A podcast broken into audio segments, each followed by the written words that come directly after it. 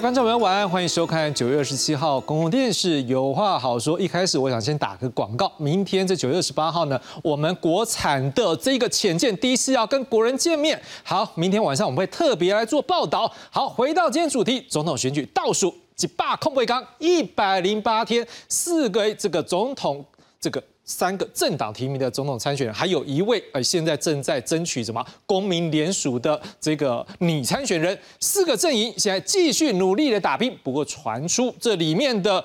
国民党还有民众党，哎，是不是有可能来做整合呢？不过当然还是一个问题啦，到底是谁整合谁？另外最旁边郭台铭是不是也会参与整合呢？充满许多问号。而这消息传出之后，各界关注，哎，侯友谊跟柯文哲，你们的看法呢？我们先来看看柯文哲今天怎么说。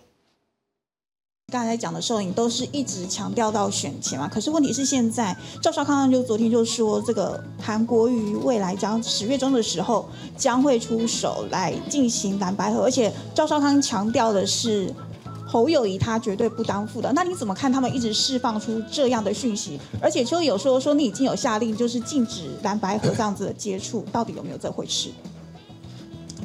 不管是选举或是执政啊。我都把它当做是一个改变政治文化社会运动，所以在这半年来啊，其实不管什么圈圈合啦、叉叉配人啊，我想一直是困扰整个台湾社会一个重要的新闻吧。哈，我还是认为这样的哦。其实更重要是要合作，要共事，特别是理念的结合，你知道吗？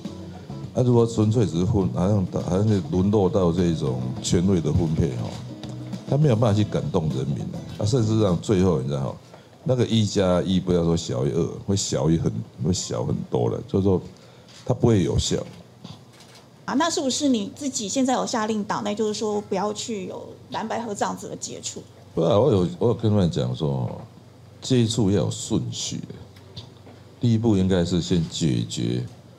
我们这个政党的共识。的话，他们现在提出这样子的要求，或者是他们现在放放话，你是不接受的？那国民党一直在讲蓝白合嘛，他们的条件，第一不要比民调，第二他们一定要当正的。我觉得是蛮奇怪，这个 这哪一门子的合作？好了，柯文哲说这很奇怪，这哪门子的合作？好，那侯友谊呢？我们来听看他的说法。要显示要蓝白合才可以胜利。我个人该被问到相关问题，还有说国民党一直放话说要当正的，这哪门子的合作？怎么看？我是国民党征召的总统参选人，尤其国民党在这一次的区域立委七十三席里面提名了将近九成，尤其我们有十四个执政的县市首长。我们都会团结在一起。那刚刚希望我也有希望，就是说，如果说蓝白很难谈的话，那就一人做四年，你怎么看？你会认同吗？谢谢大家。我们最主要的是，像我出来参选的理念很清楚，就是保家卫国，让我们台湾能够永续完整的走下去，这才是我最主要的使命。赵康说要找韩国瑜列分区第一，看？然后今天这一场是比较稳固在蓝票上。我们都会集合所有的力量，大家一起并肩作战，团结，让执政做不好的民进党政党轮替。那刚才说韩国瑜办什么样的教其实。国语兄弟其实跟我们都蛮熟的，我觉得他很多的面向都可以来给我们很多的支持的力量。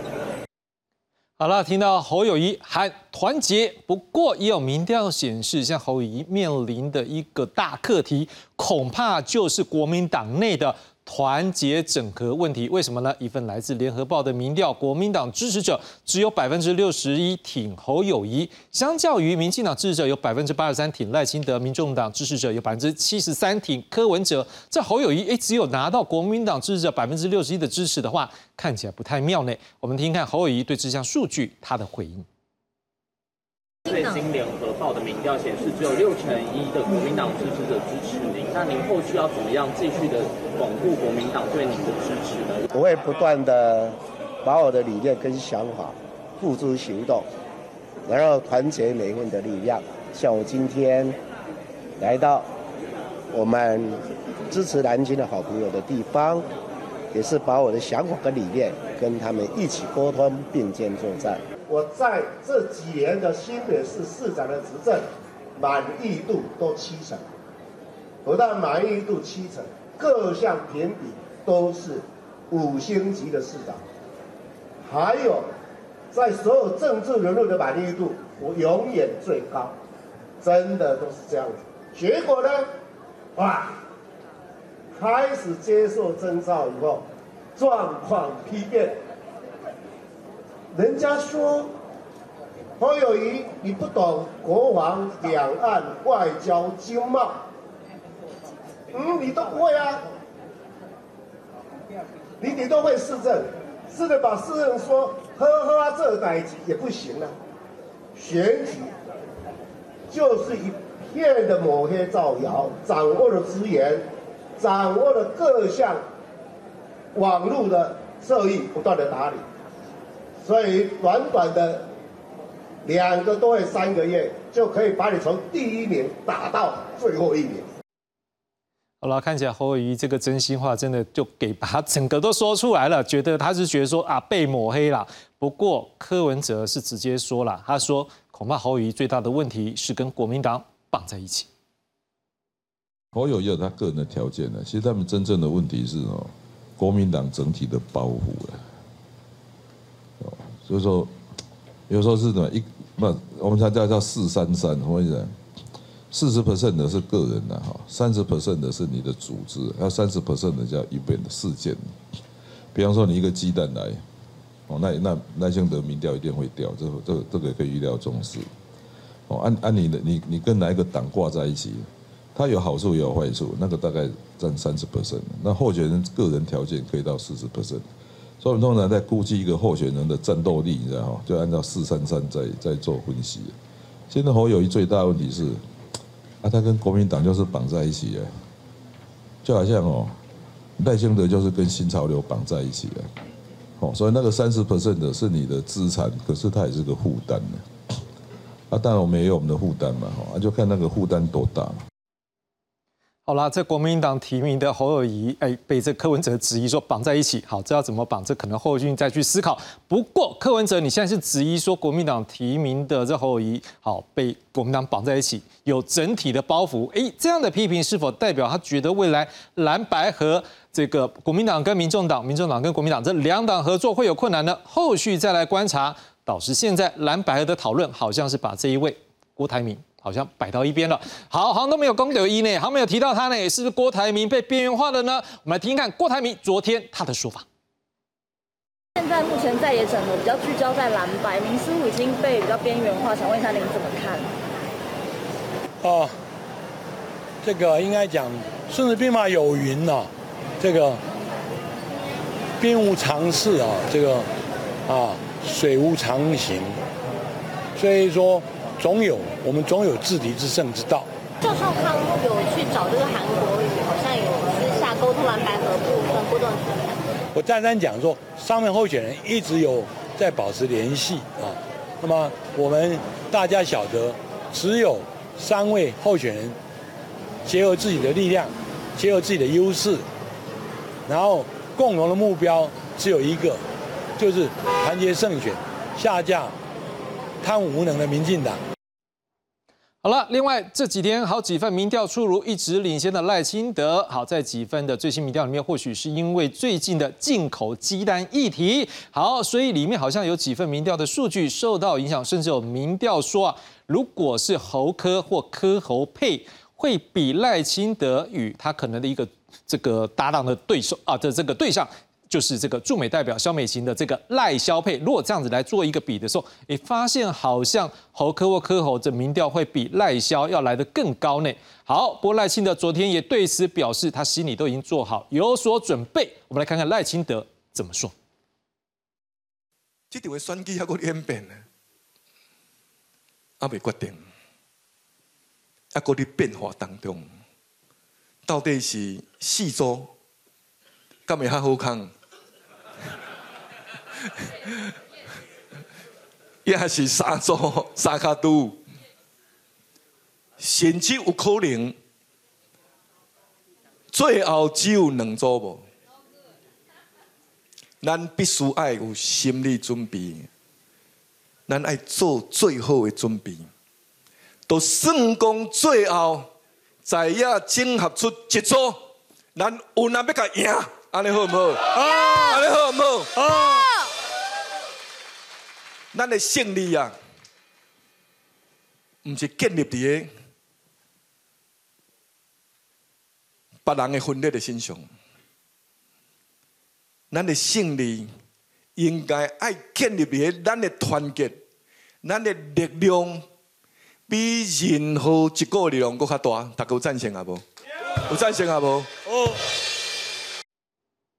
好了，看到赖清德对于这个非律阵营的整合，他还是有一个信心。不过整体来说，非律阵营要如何整合，绝对不只是谁胜谁负，也包括像是立委选举啦，或是如果真的有当选，这政治上如何来做合作，好，都会是协调之后的议题。但至少可以确定的是，这民调一定是双方整合或谈判的重要筹码。待会我问各位来介绍几份最新的民调。好，当然我们也知道了。民调如流水，民调只是参考，但是我们也可以发现喽，这政治人物也会透过不同民调发布的状况来借力使力嘛。像是有的人会打悲情牌，对不对？有的人会打团结牌，有的人会趁机来形塑一个情境或者是人设，要争取更多的支持。事实上，这都是选举策略。今天晚上我们继续请学者们为我们来解析各选举阵营到底如何来打这场选战，让大家看懂各个总统参选人阵营在打什么算盘。介绍今晚来宾，第一位介绍是文化。大学广告系主任牛哲勋牛老师，志雄各位大家好。第二位介绍是淡江大学全球政治经济学系助理教授何景荣何老师。什么妈能早干嘛打开后，接下来介绍是中正大学政治系教授蔡荣祥蔡老师。主持人啊，各位观众朋友，大家好，我是中正政治系蔡荣祥老师。好的，今天三党总统参选人侯友谊、柯文哲、赖清德，依照这样的顺序，先后来参加一场女性治理政策的一个论坛。哎，可以说是同场不同台，因为一个走之后，另外一个来，王不见王。不过，我们还是有这个记者来到现场为我们做相关报道。我们来看看这则报道吧。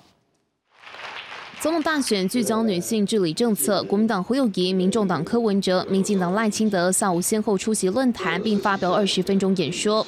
不过，三人上台时间皆错开，王不见王。对妇女团体提出内阁女性比例，胡友谊承诺以百分之四十为目标，赖清德则透露希望未来副总统人选优先考虑女性。如果有机会领导这个国家，啊，这个内阁哈，女性三分之一。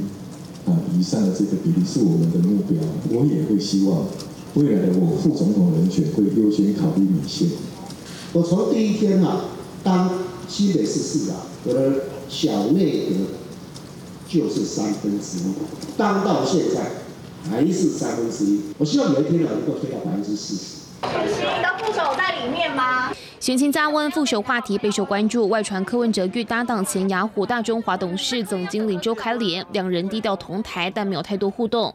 对此，周凯莲表示，不论对哪位参选人，只要能尽一点小小力量，都乐意帮忙。而外界也关注蓝白整合进度。国民党一直在讲蓝白合嘛，他们的条件，第一不要比民调，第二他们一定要当正的。我觉得是蛮奇怪，这个 是哪一门子的合作？至于红海集团创办人郭台铭，下午则亲赴屏东，为殉职的消防员和民扬的罹难员工上香致意，神情肃穆。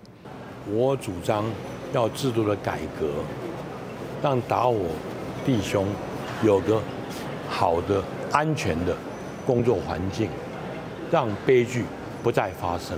对于明阳大火，永林基金会也捐出三千六百万元，协助伤患后续医疗生活及提供罹难者家属的经济支持。死亡或失踪证助，每人发给两百万元慰助金。其他伤亡认定与证助由屏东县府社会救助金专户核定。记者黄曼、陈博玉台北屏东报道。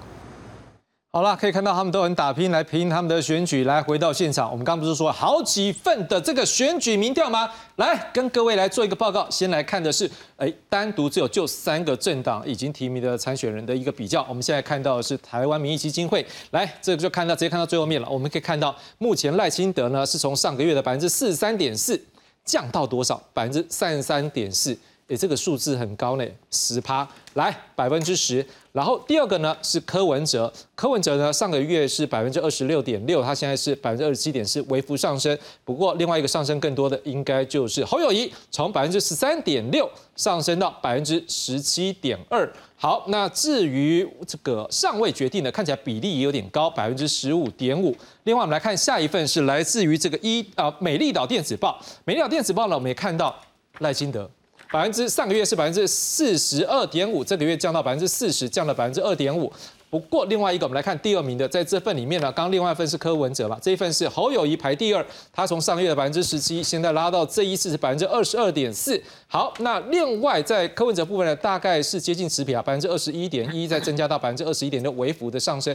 不过在这份民调里面，我们看到是这个侯友谊排第二。接下来我们来看下一份民调是这个 ET Today，ET Today 的一个民调，我们看到的是赖清德最高百分之三十四点二，侯友谊排第二百分之二十六，而柯文哲是百分之二十四点一。接下来我们看到是联合报的一个民调，联合报民调呢也是赖清德排第一，不过在这一份里面，柯文哲便是第二，侯友谊变成第三。不过这数字我们看到很近，因为只有差百分之二十一减二十一嘛，对不对？百分之一，各位看到它的误差范围是百分之三，所以在误差范围内。好，但是反正这四份看起来，我们刚刚整理一下。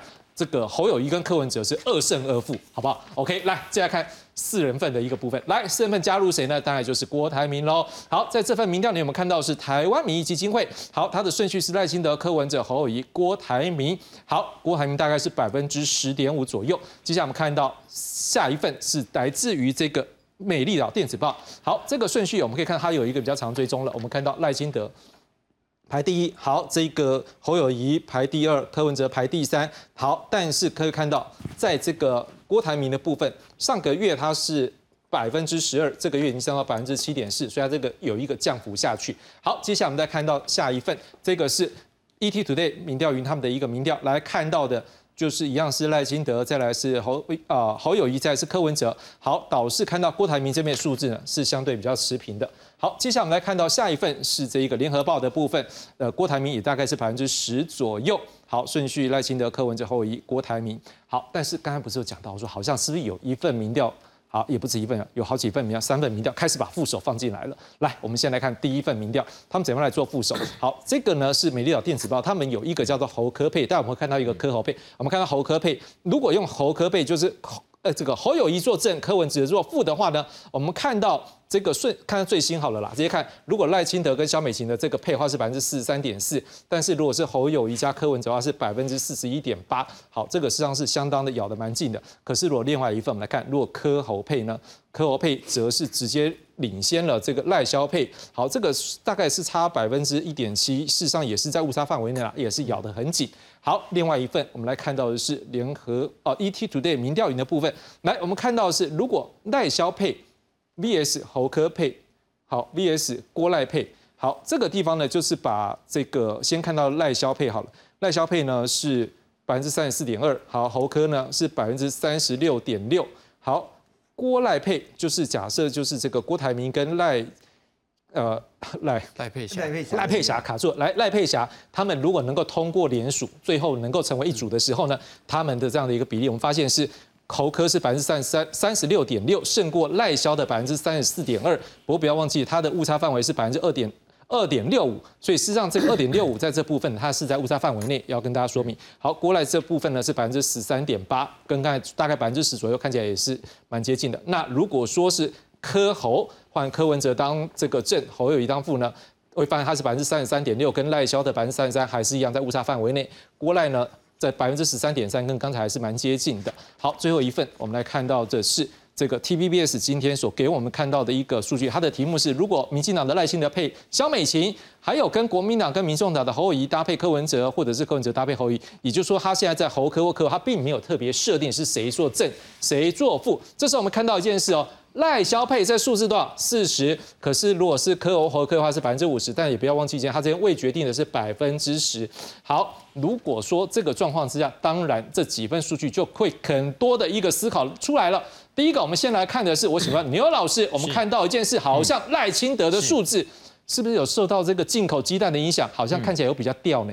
是，呃，基本上我认 认为就是说哈，赖清德他现在虽然在民调上面哈，大概都是领先的哈，那但就是说，我认为他的一个领先基本上只是一个脆弱的优势哈。大概有几个理由，第一个理由来讲的话，就是说哈，你看不管是萨卡多的民调，或者是四卡多民调里面来说的话哈，侯友谊加柯文哲，或者是再加上郭台铭哈，这样的一个比例，基本上哈，其实都是超过赖清德的。好，那赖清德也很少哈，在支持度上面哈，有持续或稳定的破了四成。那在我们刚也有点到，就是说，如果今天是赖萧配，或者是跟侯科科侯对比来讲的话哈，那个相关的一个民调来讲的话，也是侯科或科侯哈领先赖萧的一个可能机会是比较高的。所以我才认为就是说哈，赖清德这个民调现在的一个稳定的一个领先哈，即便它是一个稳定的领先，但是呢，只是一个脆弱的优势，特别是在联合报四卡多。这个民调里面显示，哈赖清德的一个支持度，哈已经跌破三成，到了两成八的一个数字，哈这个数字来讲的话，凸显出哈整个赖清德在选举的过程中间，还是会有利有未待的一个地方。那除了我们刚刚所讲到的一个菲律宾民调的一个加总是超过赖清德之外呢，那赖清德自己本身的一个政治魅力啊，坦白讲哦，它有一定程度的一个限制，它的政治魅力没有那么特别的强。再加上主持人刚有特别提到鸡蛋的一个风暴，我认为鸡蛋风暴还是对他有相当程度的。冲击，不论是在野党不断的攻坚初期的进口的一个疑云，又到了整个石安的一个风暴哈。那赖清德针对媒体坊间的一个疑虑哈，其实他都嫌少哈，有针对政府做的不到位的一个地方，或者是呢外界的一个疑虑，有去做清楚的一些细腻的一些说明。那所以呢，在这样的一个情况之下，我们也很清楚了解，赖清德他虽然想跟鸡蛋的一个风暴保持距离以测安全，那但是呢，民众特别是中间选民还是会认为就。说你今天哈赖清德针对这些相关外界的鸡蛋的疑虑哈，你都没有细密的去做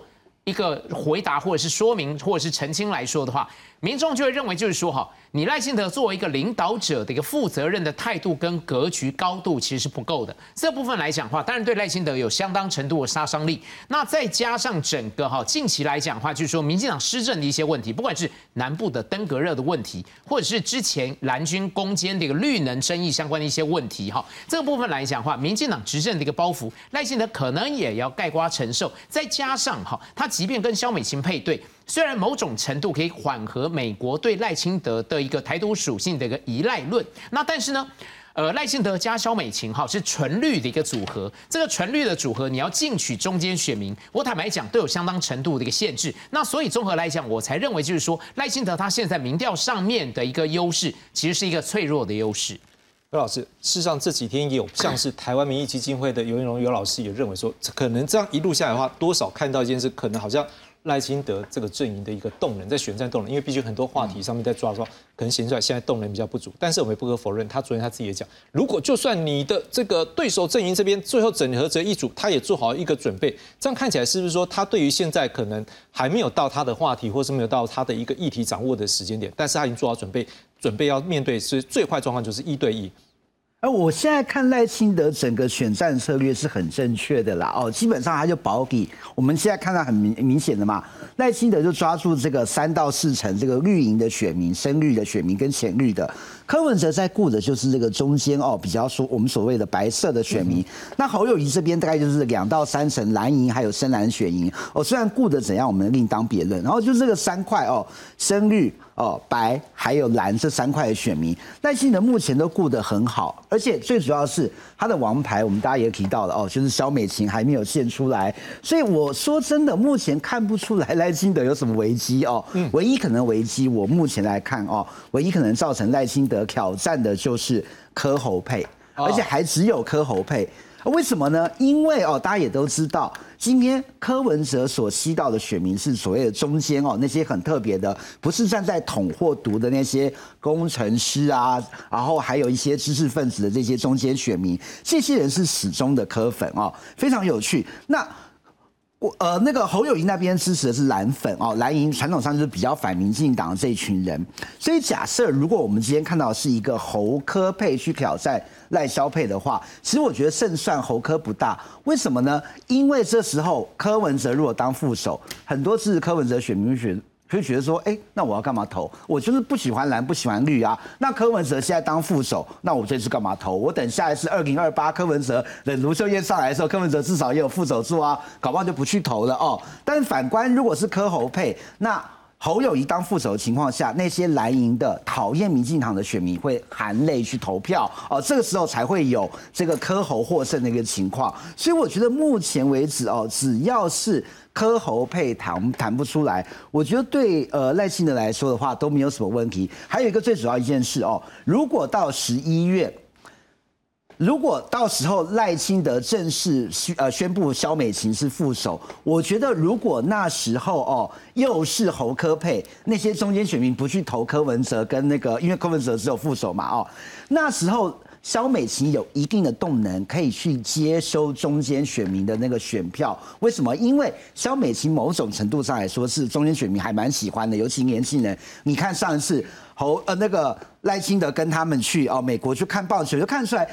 呃，肖美琴是可能拿得到哦。如果柯文哲没有参选是总统的情况下，拿得到那些年轻选票的。嗯，好，当然侯科还柯侯，我们待会再继续讨论。好，但是我要问一下蔡老师了，是，那你怎么样看赖清德现在的策略到底是什么？像他昨天跟他的这个海外同乡会讲这个话，是怎么样？是一种先做好一种准备，还是说告诉大家说我已经做好这个准备？是哪一种？呃，应该是这样这样讲，就是说。对他现在目前民调领先的情况底下，他也会想出最坏的一个状况，就是说，就反绿大联盟三组联合起来。嗯哼。好，那如果如果他他现在的策略是，如果因为根据民调大概都有九成的民进党的支持者，哦，不是只有新潮流、美丽岛。其他的派系其实非常的团结，那如果这另外这三组没有办法整合成一组的时候，当然他的机会就比较大，哦，这是非常非常清楚的。那大家都会讲说，哈，说赖清德的民调掉了非常多啦，可是他跟第二跟第三的差距还是很大，哎，好像第一名，哦，就这次因为考题比较难，他考了八十分。没有考一百分，他掉了二十分啊！可是那第二名、第三名其实是有及格边缘呢。什么意思？就是说这个排序从来没有改变过啊，这排序是没有改变的。那几家民调哈，柯文哲是第二，还有另外几家民调是侯友谊第二。好像古代哈，第一名叫状元嘛，第二名叫榜眼，第三名叫探花。那这个第二名跟第三名哦，真的让我眼花啊！到底谁是第二名、第三名？但是不管如何，最终只有一个状元。哦，这非常非常清楚哈。那赖清德其实他有针对缺蛋的问题，哦，因为啊东海那一场我有我有去参加哈，就他跟青年座谈啊这样子，他有提到缺蛋的问题，就是说行政上面如果有疏失的话，应该要检讨哦。但是如果如果这些蛋商在这个蛋的这个过事件过程中，如果有不法的利益，他是主张要送给检调，要司法来调查。哦，所以我觉得是这样子哈，这个执政不可能都完全没有疏失啊哈，啊有错误就承认，哦啊民调当然会反映出来，不过我觉得短期来讲哈，如果这只是一个短期危机，哦，因为很多人都开始危言耸听啊，那个是不是会致癌啊，哈，那个蛋是不是品质会怎么样啊？但是如果最后调查起来，哎没有问题，哈，只是因为日期，哦我们那个。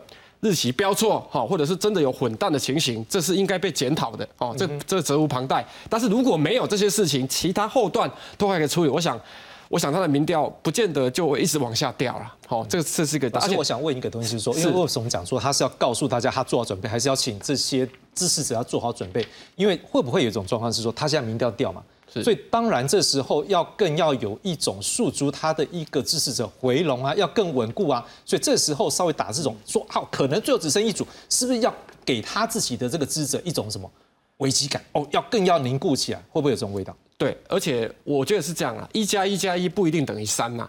即使三个人联合起来，有一些人就像刚刚何老师讲的，他可能也会跑到赖清德那里去，或是根本不去投票。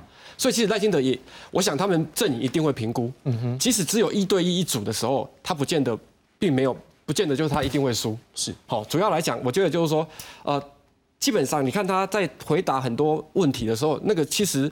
不是不是事先都 r 好的哦，就是他有能力，而且他有办法去解释那些问题。是，不管解释的好不好是另一回事情。是，我觉得这是很重要的，而不是都一定要别人帮他准备啊，哈啊，去美国开会的时候都都闭门会议啊。我觉得这是这是但是他跟侯比较大的不一样的地方，就是在这里。接下来我们要看到的是侯友谊，哎，侯友谊今天早上有一个行程呢，他在谈有关鸡蛋的这个议题。好啊，当然了，这时候来打这个鸡蛋议题，大概我们也感受到，第一个，现在赖清德在掉嘛，所以他如果能够哎锁定这一个赖清德去做攻击的时候，我不知道何老师这会不会也是一种，例如说我现在在抢第二、第三吧，就像刚才蔡老师讲，不知道第二、第三，好，现在就是在一起，可是我现在锁住第一名在打的时候，这是不是有帮助？就是说凝聚一些票，就是哎我多支持点我，我来打。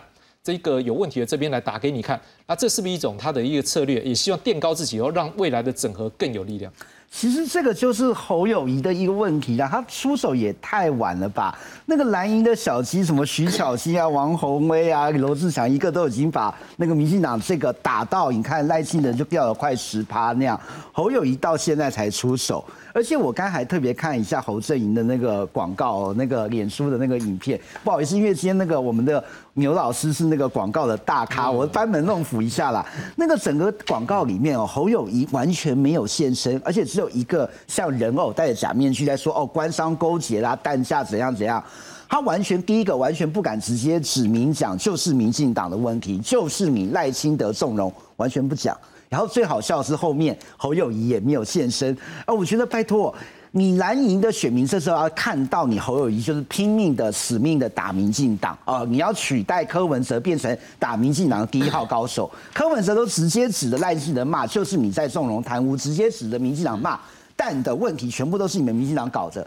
侯友谊现在打这一套，就是那个犹抱琵琶半遮面，我觉得其实这反而不好啦，让人家看到说，哎，你侯友谊好像真的不太能够。挨打的时候会掉票，打别人的时候还是这样子哦，温温吞吞的哦，没有一个很大的一个效力那样子。所以我觉得，呃，目前来讲，侯现在才批，但我觉得其实哦有点失策。为什么你的小鸡蓝鹰都打完了，你侯友谊现在要做的应该是主动起新的议题，主动攻击，然后证明你可以取代柯文哲变成反绿阵营里面的头号手。我觉得这个才是侯有可能哦胜选的一个机会。啦，赵老师，但是我们也看到，实际上侯的几个民调有几份，实际上都还是跟上个月有增加。这看起来是不是访美的行程，还有包括说最近他的一些可能团队整个的一个，不管是政策或者啊，应该讲说这个叫选举的证件掏出来之后，是不是可能相关的有得到一些选民的认同？对，他就说访美当然可能没有那么多的私分呐，当然有一些过程中有一些小插曲哈。那他也提了一些像包括废除八四量表那个政策哈。那最近他又提到就是说可能生第三胎哦要一百万哦，要可能是给买房子。我想政策大家都会提啊哈，但是问题是在于就是说呃，我觉得他的民调上来是因为柯主席的关系，柯文哲的关系哦？为什么？因为柯文哲受到高安风波的影响嘛。哦，这个票可能部分也会可能会流到他的阵营去，但是这个就会使得他的他要跟柯柯阵营整合有困难了。为什么？他民调并没有掉啊，哦，我大概二十几啊，哦，大概或假设我第三名，可是我也没有掉太多啊。所以其实他们现在整合的问题就在这里。所以柯主席今天讲的嘛，他说不比民调，那好，不比民调。第二个啊，你又不要当副的，那到底是怎么整合？所以我在怀疑呀，他们的整合不是在整合总统层次，是在先讲国会层次。嗯，不是在讲总统，因为总统这个整合真的有非常非常大的困难，而且现在又有另外一个变数，就是十一月二号以后的这个郭台铭董事长到底会不会参选？好，这个这个就是非常非常多的变数了哈。但是下架民进党这个理论没有问题，但是谁能够上架，而且谁最后会让这些选民去拿你这个东西买单，这才是重点。是，我觉得这才是重点。刘老师，现在蔡老师已经提到是说，等于现在侯友谊讲说，哎，要下架。民进党他这这个方向，他现在选战策略是对的。那当然，这个还是回到一个问题是，如果这政策这个方向是对的，那当然还有一个问题啊，科也会喊，那郭也会喊。那这样子情况之下，怎么样在三个同质性的，甚至说现在可能侯跟科是比较讲在一起，因为我们待会会谈到郭好像有讲到边缘化的问题，同质性的状况之下，要怎么样去做到一直？然后甚至是取得更高支持，这是才有办法达到最后要整合的一个决定权。基本上，我认为就是说哈，侯友谊这个战略哈，应该是有科打赖，然后不理锅。哦，这个是一个基本的一个战略逻辑。因为在野党第一在野党最大在野党来讲的话哈，你的攻击战略哈，一定是你的竞选主轴里面的重中之重。也就是说，其实我认为就是说，景荣刚刚讲的一点哈，其实蛮到位的。也就是说，你今天如果要作为在野第一品牌。你的攻击火力一定是要非常非常的强的。那因为哈，柯文哲他也在跟侯友谊去争取这整个在野攻击手第一品牌这样的一种概念，因为要多增加蓝白在协商过程中间的一个谈判的一个筹码。那如果今天侯友谊的攻击力道是比柯文哲要弱的话，我觉得哈，在声势上面就会受到相当程度的冲击。即便他的小鸡会跟侯友谊这个主帅在攻击战法上面做相当程度的一个呼应，或者是相互的一个拉抬，但是呢，你主帅的一种气魄，到底有没有可能在这个攻击策略的一个过程中间展现的淋漓尽致，去建构你才是在野第一品牌这样的一种形象的一个定位或人设？我觉得这个部分是非常非常重要的，因为哈，侯友谊他的一个攻击火力如果增强的话，哈，他整个铁汉硬汉有 gas 的一种印记，会获得相当程度的一个强化，对他的政治魅力的一个形塑也会有相当程度的一种到位性。意思也就是说，侯友谊哈在攻守上面来说的话，他可能要有相当程度的攻守兼具，也就是说打赖的这个部分力道一定要显现出来。那另外一个方面来讲的话，其实你从侯友谊的民调支持度来看的话，它是慢慢缓步的一个上升，就凸显出刚刚蔡老师也讲到，就是说他这个访美基本上是有相当程度的一个加分的，不管他所提出的一个三 D 的一个战略的一个论述，或者是呢，呃，普瑞泽也好，葛莱也好，对于侯友谊准备充分这个印象深刻，这个部分对侯友谊都有一定程度的加分。然后呢，他也能够适时的在美国访问过程中间，去把国民党是最能够稳定两岸跟对岸对话的这样的一个相对优势给凸显出来。然后呢，侯友谊也在论述过程中间让美国放心，他如果能够当选总统，他的行为是可以预测的。这部分来讲的话，当然是针对美国的依赖论，希望做某种程度的深化。在包括哈那个南非协五官挟持事件过程中间，侯友谊爆出的那个小婴儿，好查克。他也在旧金山那个参会过程中间跟侯友谊相互拥抱，那这个就是很暖心、便于网络宣传的一个非常好的一个故事。包括他偶遇了、巧遇了那个纽约市长，同样也是警官出身。这部分来讲话，也有一种英雄惜英雄、警察惜警察这样的一种概念，它都是一个非常非常好的一个故事。即便这些美国型的相关的一些元素哈，在我们现在账面上的民调，它没有非常显著的大幅拉升。那但是呢，你侯友谊阵营一定要针对这些相关对你有利的一个素材。在国内去进行整个总体跟大量的一个宣传，才能够符合我们刚刚所讲的一个攻守兼具的一个策略搭配，也才能够区隔柯文哲的攻击策略。现在传出，哎，柯文哲有可能，因为还没有最后的证实啊，但是传出会不会有可能在十月一号，好要来去美国再一次的访问？来，我们来看看行程，再来做讨论。来，行程有哪些？现在传出可能是十月一号。这一个抵达美国旧金山，然后呢，要跟台北姐妹市委员会欢迎参会医疗科技投资座谈。十月二号参访教育科技公司，拜会智库，跟台湾留学生会面。第三天要来拜访能源科技公司、电动车科技公司。四号呢，要到洛杉矶参访企业，还要出席一个南加州选择自由会成立。他哎，这个行程这么明确，应该就是了。好，好，在十月五号返回台湾。我不知道。蔡老师看到这个行程，你觉得应该我们还没有看过一个总统参选人哈？说我们之前都讲去美国考试了啊，这个但是这考不像是去 D.C.，就是这个嗯东东岸这边来考试，这个很明显有另外的一个目的。你觉得他是要什么目的，所以要再走这第二趟？呃，我我觉得是这样子。上次他去美国的一些经验然后当然。我我我个人的感觉就觉得好像就是说，可能他当时的身份呐，吼，那也没有办法见到非常多的这个所所谓美国的重要人物。但是我觉得这个这次我我的感觉是这样啊，因为他在国内也还是有一些议题是延烧的，哦，是。那趁这个时候去访美，而且他强调的是比较经济面向的、科技面向的议题，好，那。大家都知道，总统不可能只有每天在那边谈政治嘛，哦，对呀，你要去看一些实质的东西啊。以他在台北市长的任内，我想这些议题他不会不是不熟，哦，那透过这样的机会去，我觉得其实对只要台湾在国际有能见度，我觉得这都是好事啊，哦，不会说你是哪一个政党的哈。但是柯文哲的问题就是说，呃，基本上他现在的策略是这样啊，就是说，呃，有点好像两个要跟他谈亲事啊，哦啊，他只好只好垫高自己的那个位阶。然后让你们两个最后怎样都来找我谈合作，哦，这是柯文哲的策略啊哈。那但是我我要提醒一点啊，包括刚刚牛老师有提到哈，没有错，赖金德跟那个侯友谊都谈贺主，可是很重要的一点是，美国要的不是只有贺主，美国要的是延伸性贺主。什么叫延伸性贺主？是说他同时也在贺主中国，那台湾也能够贺主中国，因为台湾单独没有办法贺主中国，就军事实力上是这样。那我我觉得柯主席在这个上面呢，也就是他有时候就比较。啊，没有那么确定，然后他的立场啊，那我觉得如果有机会的话，他应该把这个立场讲得非常非常清楚，否则我觉得现在两大政党都比较趋中的那种看法，然后说至少侯友谊不会在过去像国民党有的是以美论，哦，侯友谊的论调很清楚嘛，就是要跟美国买武器嘛，所以这个我觉得这个东西也是柯文哲再次去也可以得到一些哈。比较重要的哦，这个这个帮助这样子，对。廖老师刚才我们也看到柯文哲有讲，一 他们的条件第一不要比民调，他们一定要当政的。好，我们现在只有光讲民调这件事情。我们刚才看到啊，四份民调里面，这个两胜两败，可以说是对侯跟柯都是一样。所以现在看起来，甚至他们的民调在几份之后还是在这误差范围内。对，所以这时候。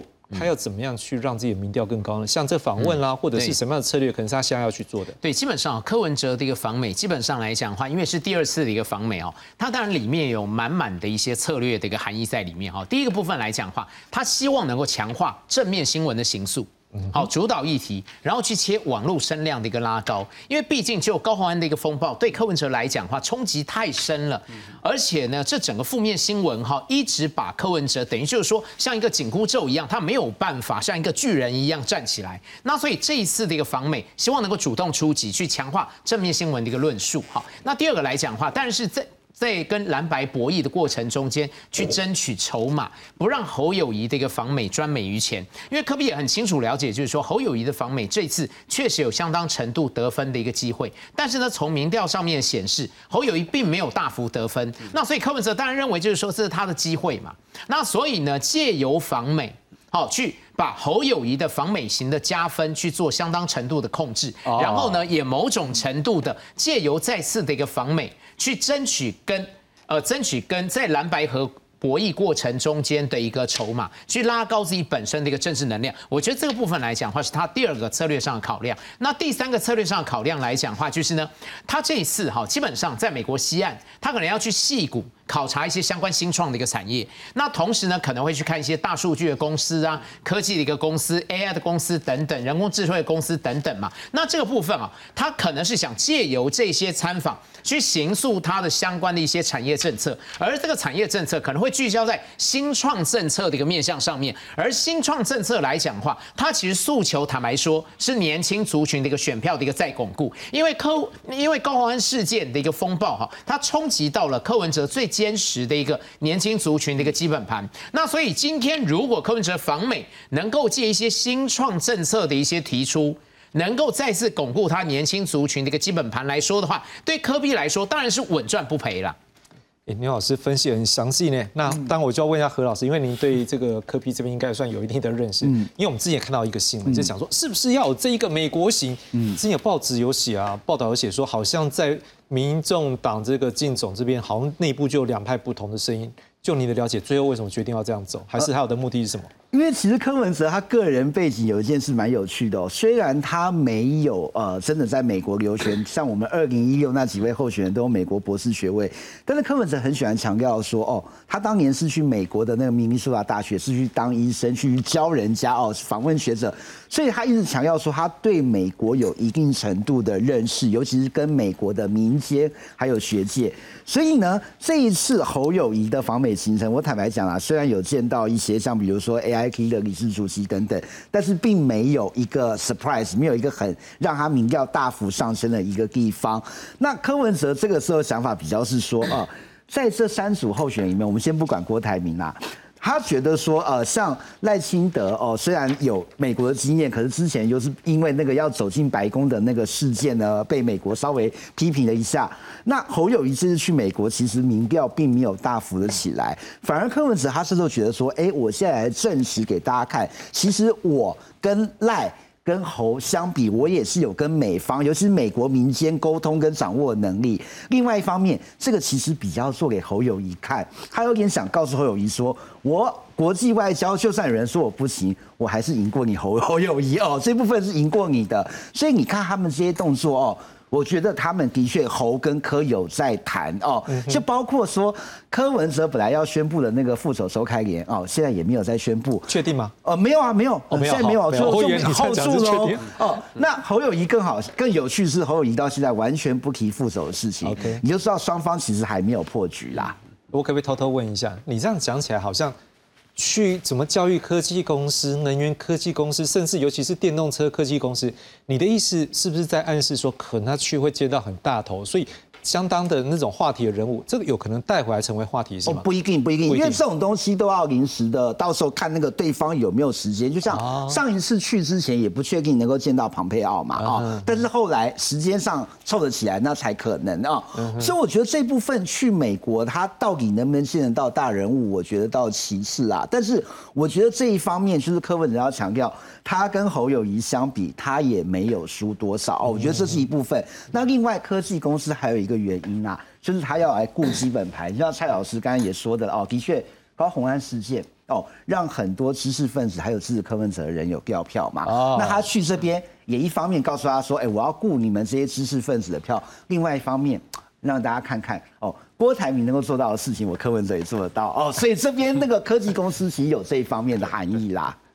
哎，这个会不会，刘老师会不会看完这一场这个行程完之后，郭台铭说你做得到，我还要再做一个更大的，所以 再走一趟，不知道好。但是不管怎样，我们现在看到一件事是，郭台铭经过这段时间以来，好像民调没有拉上去，甚至有人在觉得说，哎，现在蓝白河对。几份民调，甚至可以不用去提到他了，因为觉得说，甚至不用你蓝白河就直接之前，嗯，有没有被边缘化？呃，基本上我会认为有相当程度被边缘化的一种可能性，因为赖佩霞作为他的副手，基本上只有一日行情。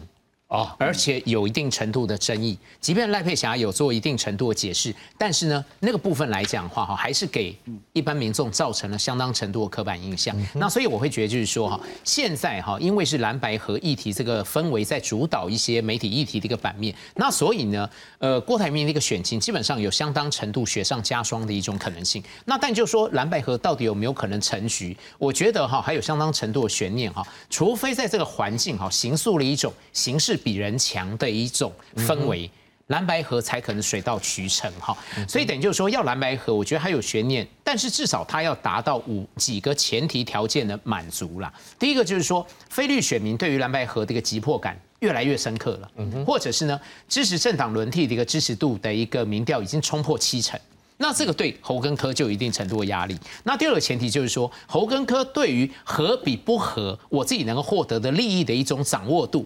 好，可能大家还有一定程度的一种悬念，意思也就是说，当主帅哈决定，哎，这个蓝白河对我是利大于弊的时候，他们可能就会有整合这样的一种可能情况，不排斥整合，这个整合才有可能水到渠成。那第三个来说的话，就是说侯根科对于不想让赖清德当选的那种 emoji，或者是讨厌郭台铭的一个指数，如果破表的话。这个就会促使蓝白合。那第四个前提条件就是说，好，如果现在好蓝白真的在立法院里面的合作谈出了一定程度的一个端倪，或在立委选区有一定程度共识互信的话，那这个蓝白合就有机会比较有可能会成功。那第五个就是说，哈，柯文哲也好，或者侯友谊也好，有没有人哈会不设前提条件去谈判，或在立场上面有一定程度的收敛？那可是呢？你看现在这五个条件，基本上来讲的话，几乎都没有达到哦。民调支持度还是六成左右，他希望政党轮替。但是呢，你有没有看到非绿阵营或 非绿的选民有自发性的动作，一定要迫许你柯跟侯赶快要做整合？没有嘛？那第二个来讲的话，柯跟侯还是不断的在争取自己本身对自己有利的筹码嘛。那所以呢，柯文哲他会呛瞎说，哦，那个你又不比民调，然后你又不做副手，这是哪门子的一个合作？所以柯文哲的论述也要不断的去争取在蓝白博弈过程中间的一个筹码。那侯友谊基本上来讲的话，也希望能够借由攻击赖清德去拉高自己本身的一个筹码嘛。那即便好蓝白在立院的合作有相当程度的一种合作的端倪，在立委选区或者是已经开始有一些合作默契，有一些共识的形成，但这些默契跟共识到底足不足以支撑蓝白去谈到总统正负搭配？我觉得这部分有相当程度的一个悬念嘛，所以你看我们刚刚所讲的形势比人强的五个前提条件，要达到这五个前提条件，我认为蓝白河还才会水到渠成。可是呢，这五个前提条件现今都有相当程度的悬念。何老师，我们刚看到郭台铭他讲到一句话哦，人家问说，哎，你现在是不是已经被边缘化？今天怎么样？他说，哦，这个《孙子兵法》有云啊。